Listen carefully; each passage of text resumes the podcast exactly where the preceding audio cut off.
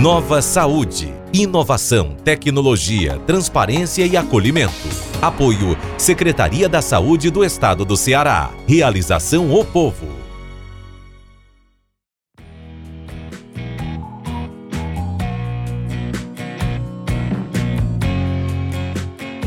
Olá, seja bem-vinda, seja bem-vindo. Hoje começamos mais um podcast do projeto Nova Saúde. Eu sou Eduarda Talice e dessa vez para conversarmos sobre saúde mental na pandemia. Este podcast é fruto do programa ao vivo que agora você pode ouvir quando e onde quiser. Agora eu quero dar boas-vindas às nossas convidadas, Eveline Câmara, psicóloga e psicopedagoga, fundadora e gestora do Instituto de Especialidades Integradas. Boa tarde, Eveline. Boa tarde, Eduardo. Boa tarde para todo mundo. Prazer enorme. Bom, para acompanhar a Eveline nesse bate-papo também, a gente recebe Nayana Holanda. Ela é médica psiquiatra do Hospital de Saúde Mental Professor Frota Pinho. Ela é médica formada pela UFC, especialista em saúde da família e preceptora da residência médica do HSM. Boa tarde, Nayana. Boa tarde, é um prazer muito grande estar aqui hoje, Eduardo, falando desse tema tão importante para a nossa sociedade. Sem dúvidas. Eu recebo também aqui, junto comigo, a jornalista Gabriela Custódio. A Gabriela, ela é jornalista da, da Editoria de Cidades do Jornal Povo e recentemente fez um caderno, produziu o caderno Ciência e Saúde, exatamente sobre esse tema, que é saúde mental na pandemia. Bem-vinda, Gabriela. Obrigada, Eduardo. Obrigada. Boa tarde. Bom, para a gente começar, eu queria fazer uma, uma pergunta. Ela é ampla, mas a gente vai tentar conversar sobre isso, né? Que é se é possível estimar os efeitos coletivos desse, desse adoecimento mental ocorrido é, na pandemia e durante o isolamento. É, eu acho que a gente já está vivenciando isso, né? Porque os efeitos eles já estão sendo notados e a gente não tem muita estimativa de quando é que vai ser o final dessa situação, né? Eu acho que a gente está só vivenciando. Mas o que a gente já sabe, o que a gente já percebe é que pós esse período de pandemia, a gente vai ter um período aonde, porque aí é quando a gente realmente vai parar né, para ressignificar tudo aquilo que a gente passou. Por enquanto, a gente está ressignificando e passando, né, e vivendo. E aí, pós esse período, é, a gente já, infelizmente, prevê né, uma onda de, de um número muito maior de adoecimentos mentais. Né? A gente já está observando um aumento da ansiedade, um aumento de distúrbios alimentares, de distúrbios do sono, né? mas posteriormente eu acredito que isso vai ser ainda maior. Né? A gente também pensa a questão do luto, né? porque por enquanto o nosso luto teve que ficar muito diferente por conta da pandemia. A gente só vai sentir a repercussão disso quando realmente a gente puder voltar aos nossos rituais, se é que a gente vai poder em algum momento voltar da mesma forma, né? Então, infelizmente a gente está tendo, está fazendo essa previsão já, né? Doutora é... Dayana, nessa parte hospitalar a gente já consegue é, é estimar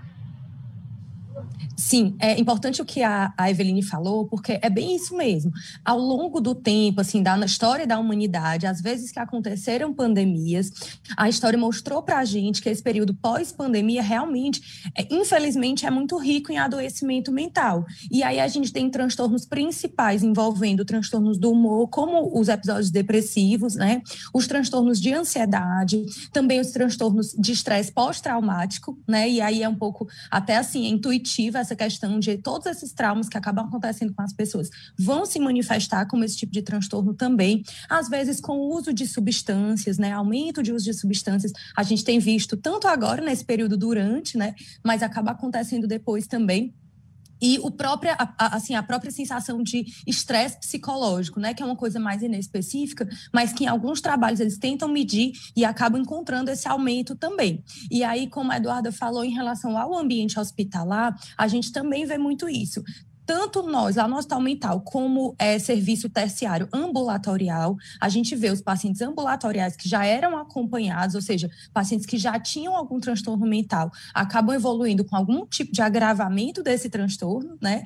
Como também, assim, até atendimentos emergenciais mesmo, de pacientes que estão em crise e também pacientes que não tinham doença mental prévia e que acabam evoluindo com algum tipo de transtorno. Então, assim, no hospital, que é um serviço terciário, né? Vamos dizer, é uma ponta do serviço de saúde, a gente também tem percebido esse, esse aumento já desse, desse, dessa repercussão da pandemia.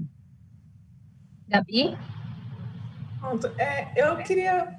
Uma coisa que eu abordei até nesse material que eu fiz agora recentemente sobre saúde mental na pandemia, queria trazer também essa discussão para cá, pedir para vocês comentarem um pouquinho, é sobre a questão é, dos diferentes momentos que a gente está vivendo. Né? A gente começou é, a pandemia naquele momento em que ninguém conhecia a Covid-19, ainda era tudo muito desconhecido.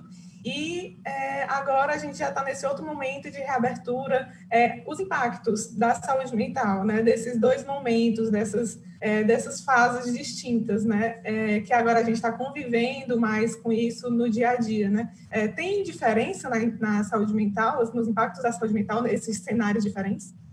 Gabriela, assim, a gente tem percebido, sim, assim, algumas diferenças, por exemplo, algumas populações específicas podem estar mais é, expostas, né? Então, às vezes a gente fala que alguns profissionais mais considerados de linha de frente podem estar mais expostos a transtorno do estresse pós-traumático, a transtornos ansiosos mesmo, pânico, enfim. E aí, o que seria linha de frente? Não só profissionais de saúde, mas também profissionais que lidam diretamente com esses pacientes, às vezes profissionais de, de é, segurança, profissionais profissionais de limpeza mesmo, né, zeladores, serviços gerais de serviços de saúde, às vezes até funerárias, né, equipe dessa, dessa parte, enfim. Então, é, várias populações, assim, de profissionais específicas podem estar mais é, sujeitos mesmo a essas repercussões, né? Assim como também a gente tem aquelas pessoas que já eram institucionalizadas. Então, essas pessoas acabam que por serem aglomeradas, assim, por definição, né? Se num ambiente mais fechado, mais restrito, distrito também tem repercussões mais específicas. População carcerária também pode ter essas repercussões específicas. Então, tem algumas populações que, sim, em cenários diferentes, podem manifestar sintomas, assim, de saúde mental diferentes também.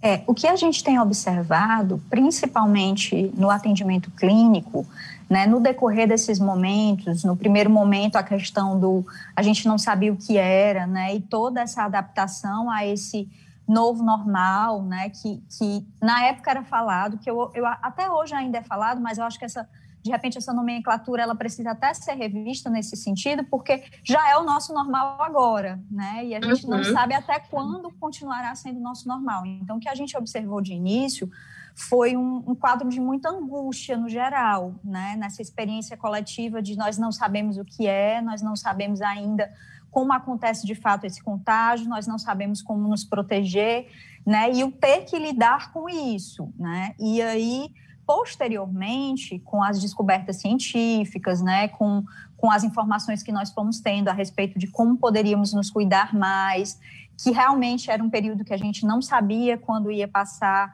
Eu acho que as pessoas elas foram é, se adaptando melhor às, situa situações, mas aí foram aparecendo com mais frequência quadros de ansiedade. Eu acho que muito relacionado ao ter que lidar com essas novas rotinas, né? Porque foi tudo muito imposto, né? Em, em, um dia a gente, a gente podia fazer coisas e no outro dia a gente não podia mais, né? E foram muitas negações, né? A gente teve que ficar muito limitado. Então, eu acho que aí o aumento da ansiedade veio. E eu acho que agora, nesse momento, a gente observa essa ansiedade no sentido de quando é que vai acabar? Né? Quando é que vai ter uma vacina? Quando é que a gente vai poder né, voltar a fazer o que a gente fazia? Quando é que vai ser isso? Então, eu acho que é bem nítido, né? Esse acompanhamento e essa evolução desse mal-estar, né? E aí é isso que a, que a doutora estava falando, né? Esse agravamento de pessoas que já tinham quadros de doença mental, né? Pessoas que desenvolveram, né? Pessoas que estão com comportamentos atípicos de, de tentar lidar com esse mal-estar mesmo, né? Comendo mais, né? Malhando mais, fazendo mais coisas, um comportamento assim, um tanto quanto maníaco em alguns momentos, mas tentando lidar, né? Tentando lidar da melhor maneira possível. E acho eu legal. Um... Ah, desculpa, pode ficar à vontade. Não, é, eu acho legal essa colocação mesmo da Eveline, porque é interessante essa questão de que a gente é, te, foi imposto para a gente uma nova realidade, né, com novas regras, necessidades de novos cuidados, e aí cada um de nós tem as nossas estratégias de compensação de crise, né, de situações novas e situações de crise. E aí uns, como ela falou, uns às vezes é, vão praticar mais esporte, mais assim, mais exercício físico, embora isso também estava mais limitado, né, mas na maneira do possível possível, dentro de casa, no seu quintal, na sua varanda, enfim. Então, cada um vai tentando. Ah, eu, eu consigo lidar melhor com o aumento da interação social. Aí isso também estava um pouco prejudicado, então a pessoa ia tentando como dava. Então, além de a gente ter cada pessoa com as suas estratégias mais pessoais de como lidar com aquele problema, a gente tem também os nossos limites. Então, cada um tem até onde ele consegue tolerar bem e a partir dali ele começa a ter um adoecimento mental, né? Que é como se o, o sofrimento psíquico, as dificuldades impostas superam a capacidade de compensação da aquela pessoa. Então, isso é importante a gente tem visto um pouco isso. A pessoa vai tentando, aí chega um momento que começa a ficar mais difícil. E eu acho que se soma a nossa nova realidade, essa questão justamente de ser uma crise em que muitos, muitas estratégias das pessoas estão limitadas, né? Como a gente citou aqui. Então, o que é que eu tenho dentro de casa? Às vezes o que eu tenho é comida, né? E antes eu não estava acostumado a, a superar minhas dificuldades com a comida, mas agora é ela que eu tenho. Ou agora eu tenho uso de substâncias, né, quem sabe, ou uso de, de internet, né, de ver, ver filmes, séries, etc. Então, as pessoas estão tentando lidar da maneira que elas conseguem e com, vamos dizer, um repertório mais restrito. Então, daí também tem muita essa dificuldade da, da realidade atual, né, que a gente tem vivido. É, eu tenho uma dúvida, porque a gente está falando dessa relação da imposição de uma nova realidade e como isso se deu na rotina profissional de vocês. A doutora Nayana, eu queria saber como isso aconteceu na sua parte de atendimento, né? O que, que mudou nessa rotina? A Eveline, ela é criadora do Instituto de Especialidades, que é um instituto multidisciplinar, e o que a gente viu foram muitas terapias sendo feitas de forma online. Então, assim, é, falando um pouco dessa realidade profissional de vocês, o que, que, que principal alteração vocês perceberam que teve é, devido ao isolamento, esse distanciamento? Assim que começou a pandemia, Eduardo, é interessante porque lá no Hospital Mental eu trabalho atualmente, né? Sou preceptora da residência médica e, enfim, faço supervisão com médicos residentes, com estudantes de medicina. E aí é interessante porque logo que começou, muitos serviços ficaram temporariamente suspensos, né? Então a gente acabou, tanto é, os serviços ambulatoriais, gerais, assim, ficaram realmente mais restritos, não podiam acontecer, né? Como até as supervisões dos atendimentos não podiam, porque a gente estava acostumado a fazer grandes grupos, né, de estudantes de medicina, de médicos, residentes, dos supervisores, todos nós juntos numa sala. Então, era uma aglomeração que não era mais possível. E aí, é, lá, a gente começou a tentar, para não deixar essa população né, desassistida, a gente começou a oferecer esse atendimento online no SUS, e que foi, de certa maneira, pioneiro no SUS, né, lá no hospital. Então, a gente começou a, a ter atendimentos online psiquiátricos desses pacientes que estavam no interior, enfim, nas suas casas, a supervisão era feita online também. Então, às vezes, a gente estava, nós supervisores estávamos em casa também e discutíamos o caso com o residente que atendeu, e assim o residente depois dava né, ao paciente a nossa proposta como hospital, né, como serviço a ele. Então, eu acho que isso foi muito inovador e foi muito interessante do ponto de vista do hospital de oferecer esse atendimento, já que ele já vinha acontecendo no serviço privado, mas acabava que no SUS os pacientes ficavam com mais restrição, né? E assim, na minha prática também fora do hospital, no consultório, a mesma coisa. No início da pandemia, a gente praticamente só fazia atendimentos online, né? Agora já está voltando a ter alguns presenciais, mas alguns pacientes continuam, né, por ser grupo de risco, continuam mais temerosos e continua sendo online. Então, essa sim foi uma grande mudança que a gente viu, esse atendimento precisar é, ser online, né, a gente precisar lançar mão dessa estratégia para que o paciente não ficasse desassistido. Uhum. É, no caso da psicologia, eu acho que a primeira grande mudança que a gente observou foi um, um número extremamente elevado de procura né, por atendimento.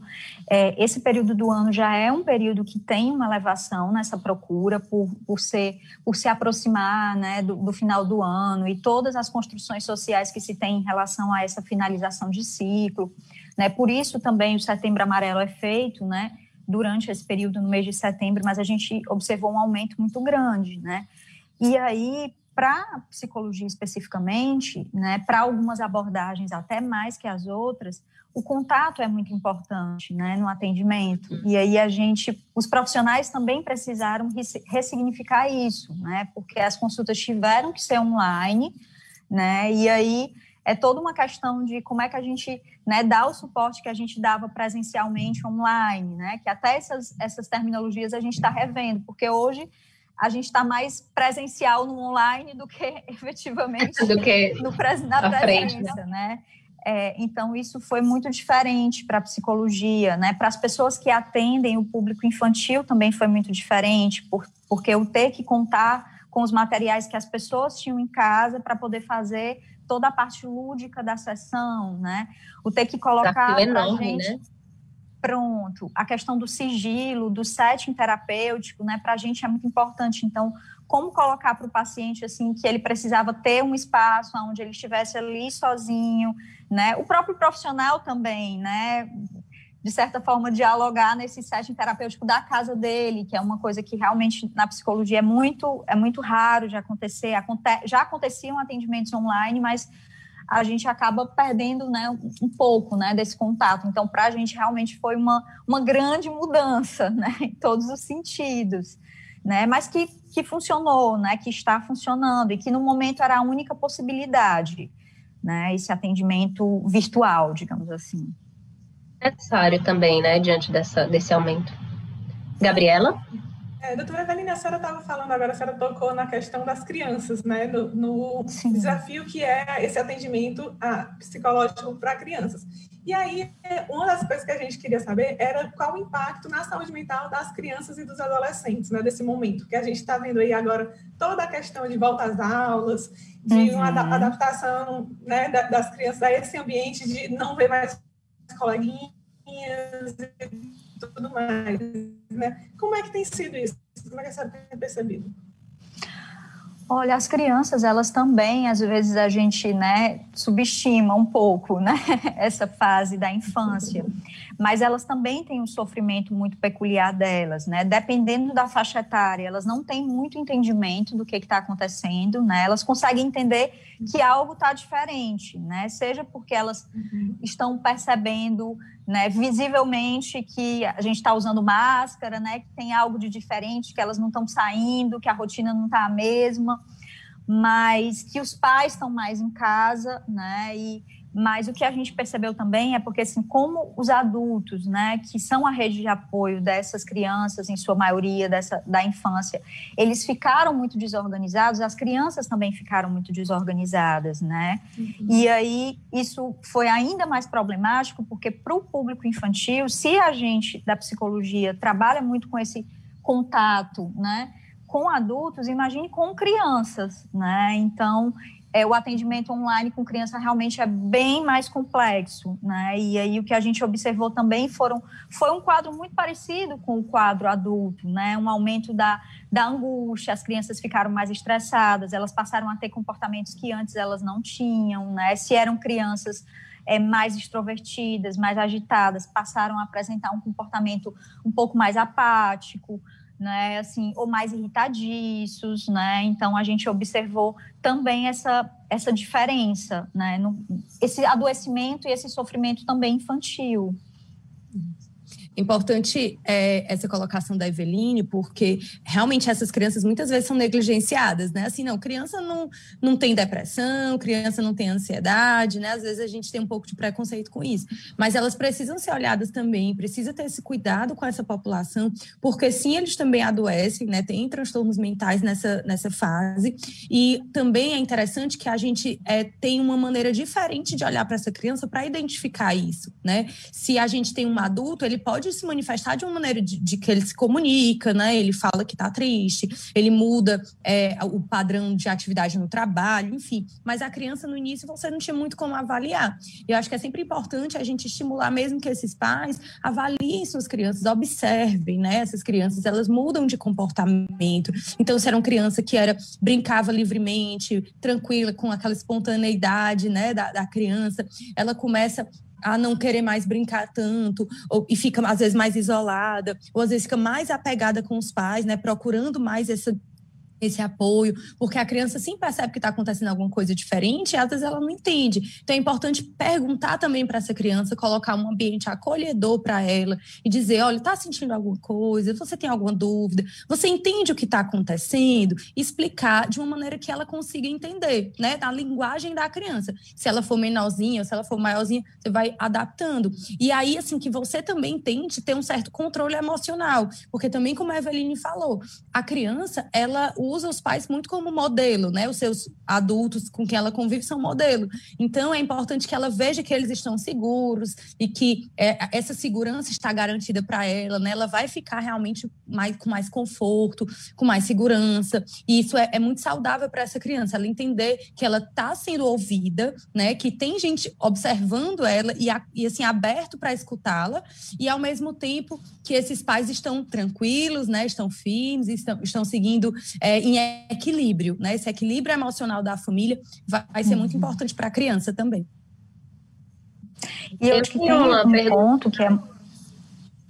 Pode ficar à vontade, Evelyn. É, pronto, tem um ponto que é muito importante nessa questão ainda da infantil, né? Infantil e de adolescente, porque assim, se nós sofremos muitas imposições durante esse período de pandemia, os pais, além dessas imposições, eles ainda tiveram mais um, uma atribuição para eles, que foi o de fazer essas aulas online, né? Então, isso também foi um fator estressor para essas pessoas, porque, assim, eles não estavam preparados para isso, né? E o que a gente percebeu é que isso também teve uma mudança muito significativa na dinâmica familiar, né? Entre pais e filhos, né? É, é, é, foi um, um, fator ainda mais estressor é, e agravante nesse mal-estar, né? O ter que cumprir uma função para a qual não estava preparado e, e tendo que lidar com todas as outras questões, né? Tudo isso ao mesmo tempo. Né? A gente está falando dessa parte mais da, da, do desenvolvimento infantil, mas eu fico imaginando muito essa realidade para as mulheres mães solo, por exemplo, que tiveram uma dificuldade enorme no sentido tanto de uma atribuição, a gente já vive numa sociedade em que as mulheres ela têm a, a, terceira carga, né, que é a do trabalho e depois o serviço doméstico. Dados do IBGE mostram que esse esse serviço doméstico ou de cuidado de pessoas teve um aumento significativo para mulheres principalmente. Então essa carga emocional de dia a dia e mental para essas mulheres, não só mães solos, mas mães mesmo, que, que de alguma forma não tem ali aquele apoio igualitário, deve ter sido uma repercussão muito grande né, no adoecimento mental nesse sentido. Sim, e acredito que essas mulheres também merecem essa atenção especial, né? Então, às vezes, nós como profissionais, a gente tem que estar tá também de olho, é, os amigos, familiares, né? Se você conhece pessoas que estão vivendo essa realidade, é importante que a gente, se havendo uma oportunidade, a gente converse com ela, quem sabe ofereça ajuda, ofereça apoio, porque assim, tem pessoas, né? Tem realidades que são ainda mais sobrecarregadas nesse momento. Então, ela já tem uma série de tarefas, né, no dia a dia, e aí vem essa pandemia e acrescenta novas tarefas, como a Eveline falou, é muito difícil para os pais assumirem uma atividade didática, né, de ensinar seus filhos, sendo que é uma coisa que eles não foram treinados para isso, e ainda mais assim, sob pressão, né, é, é agora, é para já, já começou, então é muito difícil. E se você tem pessoas que estão ainda mais sobrecarregadas por isso, porque estão sozinhas, por exemplo, eu acho que vale muito a pena a gente ter esse olhar especial, tanto nós como profissionais, como a rede de apoio dessa pessoa, né? Enfim, familiares, amigos, que tenham esse cuidado com essa pessoa e ofereçam algum tipo de ajuda, porque eu acho que vai conseguir fortalecer um pouco mais também essas pessoas tão sobrecarregadas. Uhum. Bom, Gabriela. Eduarda, você... eu queria falar. falar né? É, eu queria falar só uma coisa em relação a essa questão do, do feminino, né? Dessa clínica Sim. do feminino, desse adoecimento do feminino. Eu acho que nesse momento é muito importante a gente pensar também, porque a cada nova fase, né, a gente precisa repensar, é um outro mal-estar, é um, é um outro sintoma que aparece. Eu acho que nesse momento, onde está acontecendo a reabertura das escolas, né, a gente tem que pensar também, primeiro, nessa sobrecarga que aconteceu antes dessas mulheres. Né, a gente sabe que existe toda uma construção social onde a questão do cuidado ainda fica muito voltada para a mãe, o cuidado da criança, né, do adolescente fica muito voltado para a mãe. Então, nesse momento em que teve que ter né, a aula online, é, elas ficaram bem mais sobrecarregadas nesse sentido, e aí houve um prejuízo em relação à questão do trabalho, né? Houve toda uma, uma situação aí que se desenrolou, e eu acho que nesse momento da volta, onde se discute, né, até que ponto é seguro para cada faixa etária voltar, como é que isso fica para cada família, como é que isso fica para cada pessoa, como é que é lidar com isso, as mulheres também ficam muito é, é, sobrecarregadas e a gente também percebeu isso, esse aumento da procura dessa clínica do feminino, que sempre é maior né, na procura do feminino do que do masculino. A gente observa bem isso na psicologia, isso por vários fatores mas nesse momento também por essa angústia, né, dessas mães de o que que eu faço, né, eu, eu preciso voltar a trabalhar, eu quero voltar a trabalhar, eu desejo também retornar à minha vida de repente, né, a minha rotina, mas como é que eu faço com toda essa pressão em cima do vai ser seguro, né, deixar meu filho? Então acho que a gente também precisa pensar sobre isso, né, nesse sofrimento dessas mulheres que durante toda essa pandemia elas tiveram, principalmente as mães solo, né, que não têm uma rede de apoio, que não podem contar com rede de apoio, que contam com a rede de apoio muito reduzida, né? A gente precisa pensar especificamente, porque apesar de ser uma experiência de sofrimento coletivo, cada indivíduo sente de uma maneira diferente, né? E são realidades diferentes. Então a gente precisa pensar também sobre isso, né? Ter um olhar mais acolhedor em relação a isso. Pronto, e aí eu, eu queria perguntar para vocês também a questão, é, já que a gente está indo nessas especificidades né, dos diferentes públicos, é, como é que vocês têm percebido também a, é, se aumentou a procura, se em idosos, né? Teve, qual é a repercussão disso tudo para os idosos, que a gente vê aí que a minha avó eu não vi há tanto tempo, meus avós do, do interior também não vi, passei tanto tempo sem ver. Como é que tem sido né, esse momento para quem está nessa faixa etária que é é, grupo de risco, né? Então tem toda a questão de distanciamento da família, enfim. Como é que está sendo essa repercussão? Exatamente, era isso que eu ia acrescentar, Gabriela, porque logo que chegaram as notícias da pandemia, eles foram o principal público de risco e ainda foi a maior mortalidade, né? Então, assim, é, eu acho que além do medo, teve também essa relação da dificuldade, do desamparo e até da percepção da informação, né? Exatamente, assim, tem essa questão do medo do idoso, de ele se colocar como um grupo de risco, né? Aquela pessoa que tá, tem medo de morrer a qualquer momento. Ele vê nas, nas notícias, né? Na, na, nas redes sociais, em televisão, jornal, o número altíssimo de óbitos entre idosos. Então, imagina como isso é difícil para a cabeça da pessoa, né? De pensar, nossa, será que vai acontecer comigo, né? Será que eu sou o próximo? O que, é que eu posso fazer para evitar? Enfim, então isso realmente é muito difícil para esse, esse idoso. E quando a gente estava falando de estratégias de compensação em momentos de crise, o idoso ele já tem por si só, às vezes, algumas estratégias um pouco mais restritas, né? Porque sim, o idoso vai tendo menor flexibilidade mental até, é um, um processo normal do envelhecimento. Então ele vai ficando realmente um pouco menos, com um pouco menos de repertório, vamos dizer assim, para compensação, assim também como atividades mesmo mais sociais em geral ele já é mais restrito também, né? A maioria dos idosos às vezes realmente tem uma vida um pouco mais restrita. É claro que a gente sempre estimula que com segurança eles façam atividade física, eles tenham vida social, mas a gente sabe que a realidade da maioria já é um pouco mais restrita. E aí quando você tem esse medo intenso de morrer, esse risco tão alto de uma doença que pode tirar a sua vida rapidamente, né? Somado a eu precisar ficar ainda mais restrito na minha casa e às vezes quem me dá apoio, né, meus filhos filhos, meus netos, eu não posso vê-los, né? Agora o meu neto pode ser veículo para trazer uma doença para mim, né? Então, é, esse idoso fica ainda mais restrito e colocando que as pessoas mais jovens têm mais facilidade para acabar usando as mídias sociais, né? Às vezes o uso de tecnologias, enfim, de conversas à distância, videochamadas, para tentar manter algum contato social. Às vezes para o idoso isso também é mais difícil. Alguns estão sim se reinventando, né? Começando a usar mesmo aplicativos para conversar, né, para mandar mensagem, para fazer videochamada, mas mesmo assim é um novo desafio. Para alguns isso é muito difícil, né? Às vezes algumas realidades mais distantes, é, mais de interior mesmo, algumas periferias pode ser mais difícil e aí ele fica com mais, com menos ainda, né, estratégias para compensar. Então assim a gente tem idosos também procurando atendimento de ser, serviços de saúde mental com grandes demandas, né? A gente vê idosos deprimidos, a gente vê idosos mais ansiosos, com muito medo mesmo, com pânico, preocupação intensa.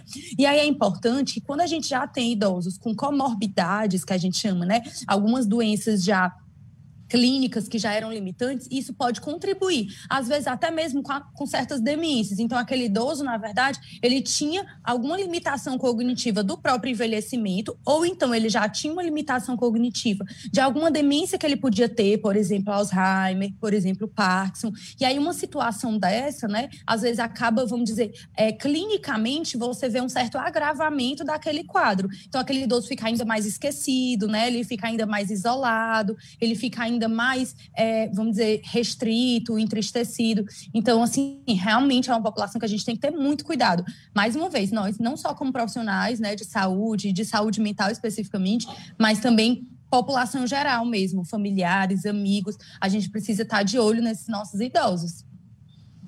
É, o que a gente observou, assim, que foi um movimento bem interessante, bem comum, foi um aumento também na procura por atendimento, por por super idosos, né, pessoas acima, inclusive de 80 anos, né, para processos clínicos de análise, né, que, que é um processo que é para você, né, mergulhar no autoconhecimento, e a gente achou isso muito curioso, né, e observando esse movimento, a gente percebeu que, assim, se todo mundo foi impactado por essas limitações, né, e, e, pelo medo da morte, eles foram ainda mais, porque, assim, a todo momento era, bomba era, era falado, né, olha, mas eles são um grupo de risco, né, é preciso cuidado, e, assim, se todos os outros grupos ficaram limitados, eles foram, foi uma limitação ainda mais imposta para eles, né, assim, então, a gente percebeu que, apesar de ser um cuidado, muitas vezes foi, como foi uma coisa muito abrupta, foi uma coisa principalmente para idosos que eram mais ativos, que saíam, que iam para o seu mercantil, né, que faziam,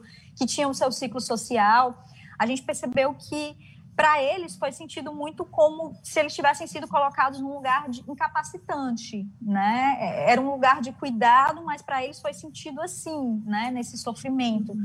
E aí foi um movimento, é um movimento muito interessante também de cuidar dessa população como um todo e como a, a doutora estava falando, assim, é um público que ah, mas a, a gente pode, né? Foi um público que a solidão ainda se impôs de uma maneira mais drástica, porque muitos não tinham tanto essa questão de mexer com essas novas tecnologias dias, né? E, e aí teve todo que ter uma, uma, readaptação, um aprendizado em relação a isso. Então, a gente percebeu também um aumento na procura muito grande, pra, como se fosse assim, para tentar entender essa realidade mesmo, né? E lidar, e qual é o meu lugar nessa realidade enquanto idoso, né? Eu estou sendo uhum. cuidado e eu preciso entender que nesse momento isso é necessário, né? Que, que eu uhum. posso ser uma pessoa ativa, mas que nesse momento eu preciso me resguardar. Né? Então, eu acho que, que isso aconteceu, né? Foi uma, uma especificidade desse público. É, qual será o meu novo lugar no novo normal, né? Sim, sim.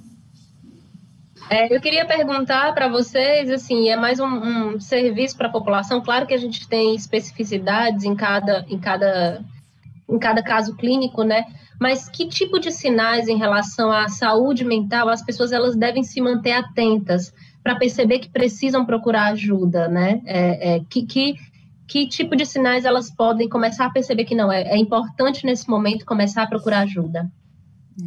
Quando a gente fala de adoecimento mental, Eduarda, a gente fala muito também em sofrimento psíquico, né? E a gente percebe que isso pode acontecer em qualquer pessoa, em qualquer situação. Todos nós vamos ter momentos bons e momentos difíceis, né? De dor e de algum sofrimento.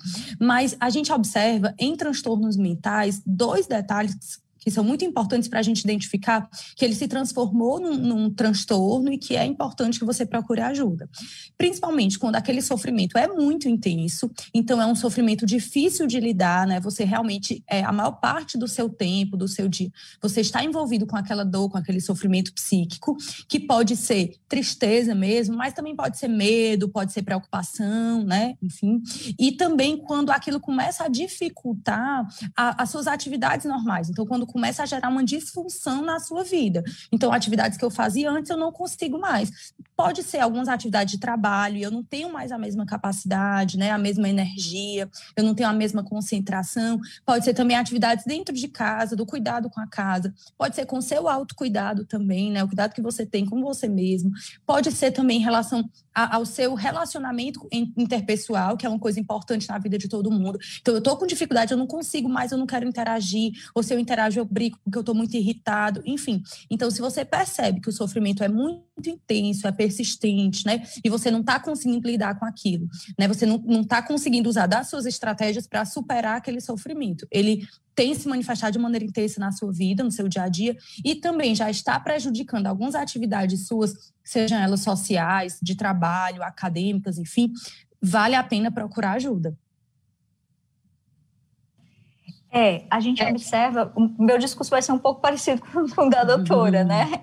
Mas, assim, essa questão do. A gente observa na psicologia também, acho que o primeiro ponto é a gente entender que nesse momento tão atípico que nós estamos vivendo, se o sofrimento ele já é inerente à vida, nesse momento mais ainda, né? E que não é, é fora do normal, não é nem. Né? Você sentir né, tristeza, você sentir alterações de humor né? Porque no começo as pessoas falavam muito, elas queriam como se fosse colar a antiga realidade delas e como elas funcionavam para um momento completamente diferente como esse de agora, né? Então não cabe, né? É um momento diferente, como a doutora está falando, estratégias e mecanismos de proteção diferentes, formas diferentes de lidar. Mas a primeira questão é realmente ver a intensidade, né, o quanto isso está atrapalhando a tua vida, assim, a tua vida como um todo, né, porque é, o sofrimento das pessoas nesse momento, ele também perpassou porque muitas das nossas válvulas de escape, que tinha gente que era o trabalho, que trabalhava boa parte do dia, tinha gente que era academia, tinha gente, foram retiradas também. Então, a gente precisou arranjar outras formas de lidar com isso, inclusive arranjar outras formas de lidar conosco, porque aí a gente ficou realmente num momento em que a gente tinha que lidar com a gente, com as nossas questões, né? E aí, é, essa intensidade desse sofrimento, o quanto isso atrapalha você, o quanto você pensa isso durante o dia, o quanto isso atrapalha a tua rotina, o que tu deseja fazer, os teus projetos. E a constância, né? Ah, eu me sinto triste tantas vezes, né? Eu me sinto triste dias seguidos, né? Eu, como é que é isso, entende? Você precisa, a gente sempre fala na psicologia que a gente precisa entender o nosso funcionamento, como é que a gente funciona, né? Para a gente saber que nível de sofrimento está sendo suportável naquele momento e que nível não está, e quando não está sendo suportável, a gente precisa procurar ajuda, né? Uma ajuda profissional, né? Então, é mais ou menos isso. Muito importante isso que vocês falam, que é sobre essa relação de todos nós, a gente pode estar cometido dentro de uma circunstância que também pegou todos nós, né? E a gente identificar que a gente pode e deve pedir ajuda, que a gente pode e deve pedir apoio profissional. É, Gabriela, você tem alguma pergunta agora? É, pronto. Primeiro, só uma coisinha também, essa questão justamente de que está todo mundo é sujeito a passar por isso, porque, enfim, né? Estamos, se antes já estávamos todos sujeitos a passar, a passar por alguma coisa que acabasse vindo a desenvolver algum transtorno, agora, então, mais ainda, né? Super justificável. Porque existe ainda muito essa, é, esse preconceito, estigma, né? Esse né? preconceito, né? esse estigma de você dizer que que está passando por um sofrimento tão grande, você dizer que está com um transtorno de ansiedade, e você dizer que tem depressão, né? Então, é muito importante debater isso, né, e falar sobre isso, e tornar normal você dizer que tem isso e que está procurando, e as pessoas também ajudarem, né? Então, como é que vocês percebem também essa questão na forma do outro, né, de o outro se colocar nesse posicionamento de ouvir e de ajudar, é, para não perpetuar esse estigma, esse, esse preconceito? Eu acho que, assim, é importante que a gente sempre trabalhe, Gabriela, com essa questão mesmo da informação, né? A gente tem realmente muito estigma em relação à saúde mental na nossa sociedade. Então, a gente tem muito isso de que, às vezes, a, a, o adoecimento mental pode ser uma fraqueza, né? Pode ser uma pessoa incapaz de alguma maneira, enfim. Então, a gente tem todo um tabu, tanto que quando a gente fala em procurar, ah, eu faço terapia, ou eu vou a um psiquiatra. Às vezes as pessoas têm um pouco de vergonha de dizer isso. E a terapia ainda um pouco menos, né? Assim, ainda as pessoas ainda conseguem falar um pouco mais, vamos dizer assim. E, e a um psiquiatra, em geral, também gera um, é, é, um certo, é um tabu mesmo, né? As pessoas evitam até falar sobre isso, é um motivo de vergonha para muita gente. E aí eu acho que esse é muito do nosso trabalho também, atualmente mesmo, de a gente trazer informação de qualidade, né? Baseada em ciência, mostrar que a gente trabalha é um trabalho muito sério, que a saúde mental, ela realmente tem uma série de repercussões na vida da pessoa e que ela faz parte do todo, né, do indivíduo, então não dá para dissociar.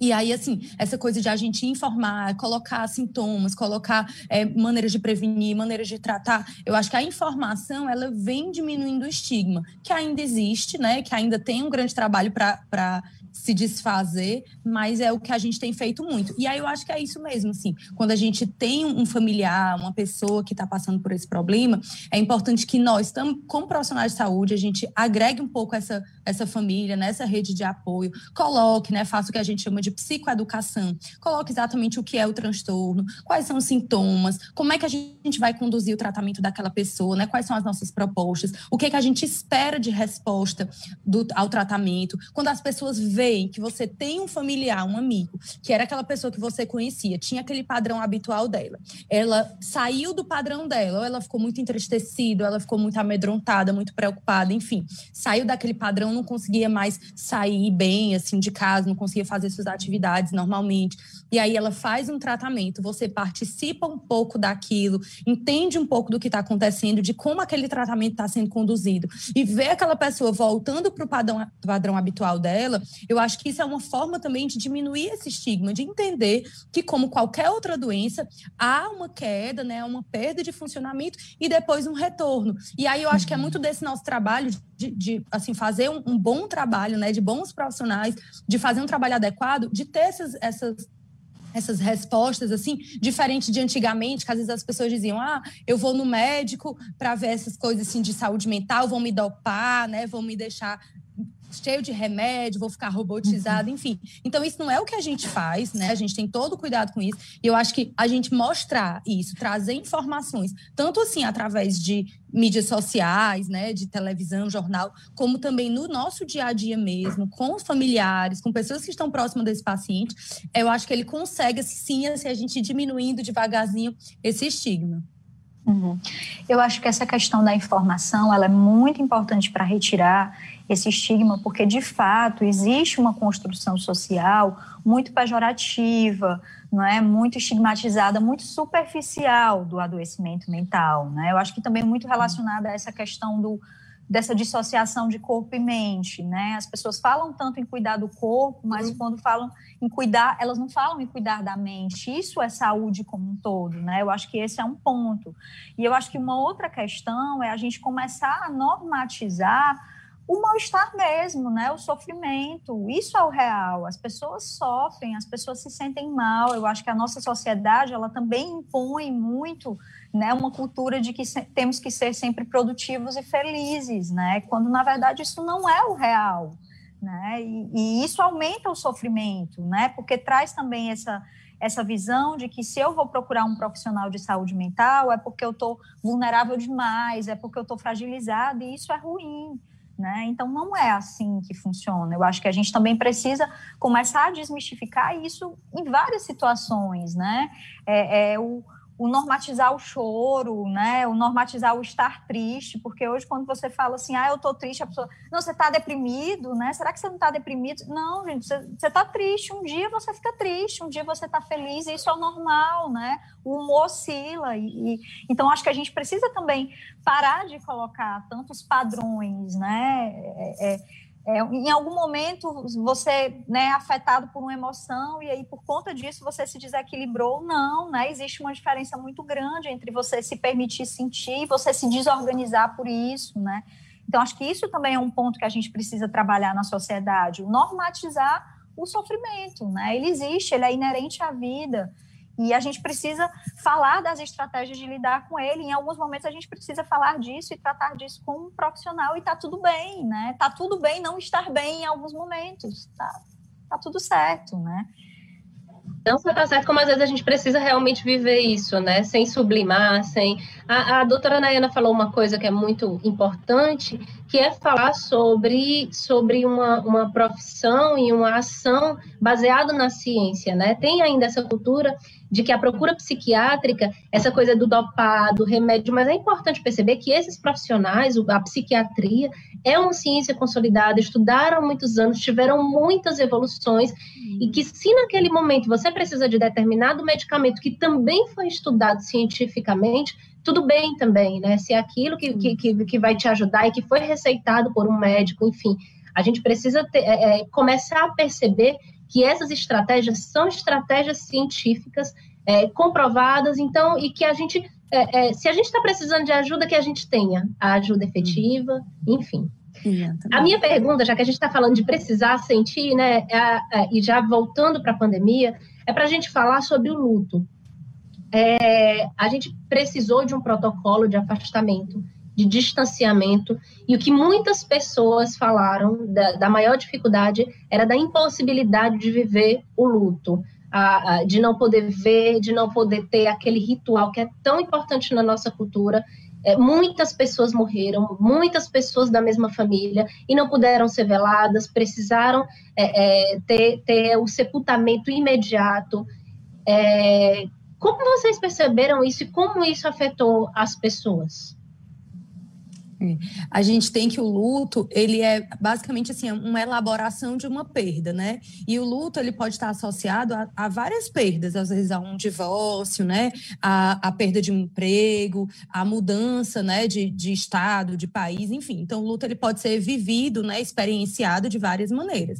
Mas falando diretamente do luto, da perda de um ente querido, é, falando exatamente isso, que você precisa elaborar essa perda realmente, essa dificuldade de a gente não seguir os ritos que fazem parte da nossa cultura, elas fazem muita diferença nesse processo de elaboração, né? Então, assim, se na verdade, para mim, o que eu entendo na minha vida, ao longo de tudo que eu já vivi, é que quando a gente perde uma pessoa, a gente tem aquele momento de velar aquela pessoa, de receber os amigos próximos, os familiares, as pessoas que gostavam daquela pessoa, que gostam da gente, né, que está envolvido, e que a gente acaba se ajudando, né, se dando muito esse apoio, tem todas aquelas cerimônias, né, que são cerimônias de despedida, né, vamos dizer assim, de repente você se vê numa situação em que tudo aquilo não pode acontecer, certamente merece muita atenção e muito cuidado, né? Então, as pessoas precisam até entender e aceitar que é, vamos dizer, normal e esperado que isso torne aquela perda ainda mais difícil, né? E que ela precisa ser elaborada de alguma maneira. Então, assim, procurem mesmo conversar com as pessoas que estão próximas, com os familiares, com os amigos, né? Tentem é, refletir sobre isso, refletir sobre isso que está acontecendo com você. Não tente achar que isso, ah, não, eu tenho que superar, eu tenho que esquecer, não posso pensar, vida que segue. Não, assim, eu acho que é importante que a gente viva esse luto, que a gente se permita. Como a Eveline falou, a gente tem que se permitir sofrer. Em vários momentos isso vai acontecer na nossa vida. E a perda de um ente querido, ainda mais numa situação como essa, é natural que haja muito sofrimento. Então a gente precisa nos nos permitir tanto ter tempo para elaborar essa perda, como a gente possa usar as estratégias que a gente tiver para lidar melhor com isso mesmo. Então, seja com apoio de quem está perto da gente, seja com quem está longe, eu preciso ligar e conversar, porque era uma pessoa que tinha uma relação com a pessoa que perdeu, que era muito parecida com a minha, e eu preciso de, dessa, dessa empatia, né? Enfim, então você vai procurando também, junto de você, com o repertório que você tem, como lidar com aquilo, né? Como processar aquela perda, aquela dor. E claro, se em algum momento estiver muito difícil, você não está conseguindo, você não consegue se recuperar, é hora também de você tentar pedir ajuda, né? E não significa que você vai receber uma prescrição de um monte de remédio, como a Eduarda falou. É uma questão de a gente vai trabalhar trabalhar é, adequadamente para aquele momento que você está vivendo. Então, se você vai para terapia, você vai para um psiquiatra, você vai receber acolhimento e o tratamento adequado para aquele momento, né? Você vai receber ajuda e apoio adequado naquele momento. Uhum. É, eu penso que essa questão da elaboração dos lutos é uma das mais complexas que a gente está vivenciando nesse momento, diante de tantas né, que nós estamos passando. Porque, assim, é como a, a doutora fala, são muitos lutos, né? Porque são muitas perdas. Mas quando a gente fala especificamente desse luto, da morte, né? Da finalização da vida, isso é ainda mais complexo porque assim a nossa sociedade ela tem muitos rituais, né, para que isso seja elaborado, né? E esses rituais eles têm um tempo demorado, justamente porque é uma situação tão complexa que a gente precisa de tempo cronológico, né? Para elaborar isso, e a gente não teve isso, né? E, e eu penso que das imposições, essa foi uma das mais cruéis, né? Porque esse é um momento, inclusive, um momento de, de de velório, né, de esse momento desses ritos funerários, ele é um momento muito projetivo, né, da gente repensar a vida da pessoa que se foi e da nossa vida também, né, de como foi a nossa relação com essa pessoa. E eu acho que como isso vai repercutir, a gente só vai ver lá na frente. Mas eu acho que no momento o que a gente pode fazer é abrir espaço para falar incessantemente desse sofrimento, porque eu acho que a gente precisa é, tentar né, elaborar isso pela fala, de outras maneiras, não que vá substituir os ritos, né? Mas a gente precisa falar desse sofrimento, porque até a maneira da gente vivenciar e da gente organizar e da gente ressignificar esses lutos é, interfere na, na, minha concepção como psicóloga na banalização que as pessoas fazem em relação às regras de manutenção da vida, né? Então, assim, eu acho que até mesmo na banalização das mortes, né? São números, né? E, e, entende? Então, eu acho que isso ficou tão, tão fluido, isso está tão solto, né? Que a gente precisa tentar amarrar de alguma forma. É falando, né? É, é vivenciando esse sofrimento mesmo, essa perda, né? que aí é, é, vai ser um tempo cronológico e lógico mais demorado, porque a gente não teve tempo de fazer isso presencialmente, né? A gente não teve o abraço é, daquele parente, daquela pessoa, a gente não teve esse apoio, né? A gente não teve um momento de despedida da pessoa ali. Então, eu acho que tudo isso precisa ser muito falado, muito discutido, né? Porque é muito complexo para a gente, né? É uma das situações, na verdade, mais complexas de elaboração para o ser humano. E tirar esse ritual abruptamente, né, é, é, tirar uma parte muito importante desse processo, mas nesse momento necessária, né, que a gente entende que é necessária. Mas é preciso falar muito sobre isso, de todos os lutos, né, desse da morte, de todas as perdas que nós tivemos e, e validar essas perdas, né, porque algumas pessoas perderam coisas que para alguns podem ser muito superficiais, mas para aquela pessoa era importantíssima, era estruturante, né?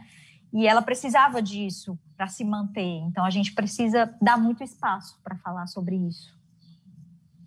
Nossa, gente, que conversa enriquecedora. É, eu queria saber se a Gabriela tem alguma consideração. A gente está chegando nos minutinhos finais e é, se você tem alguma pergunta para a gente ir finalizando aqui essa nossa live.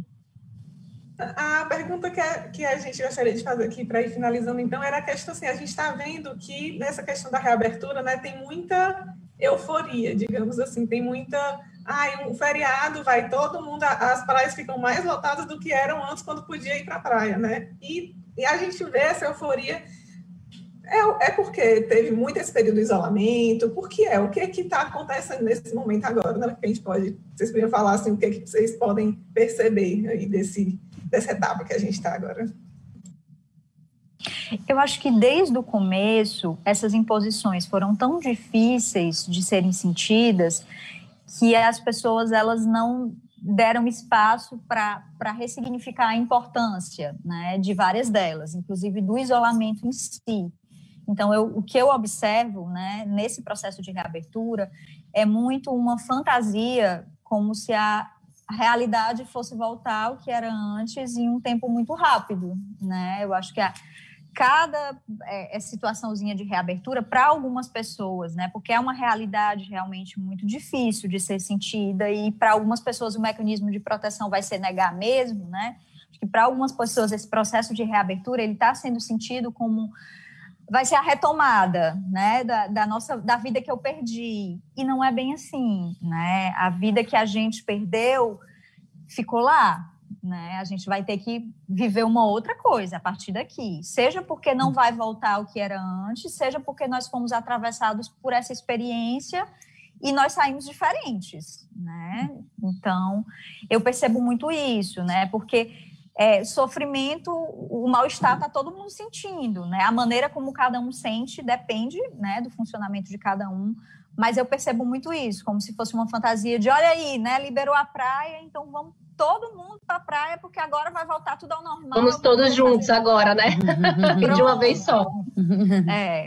é. Eu acho que fica é bem isso, assim, parece que, como a Eveline falando, parece que a gente guarda vida. Não, vou guardar um pouquinho de vida para viver tudo depois, né?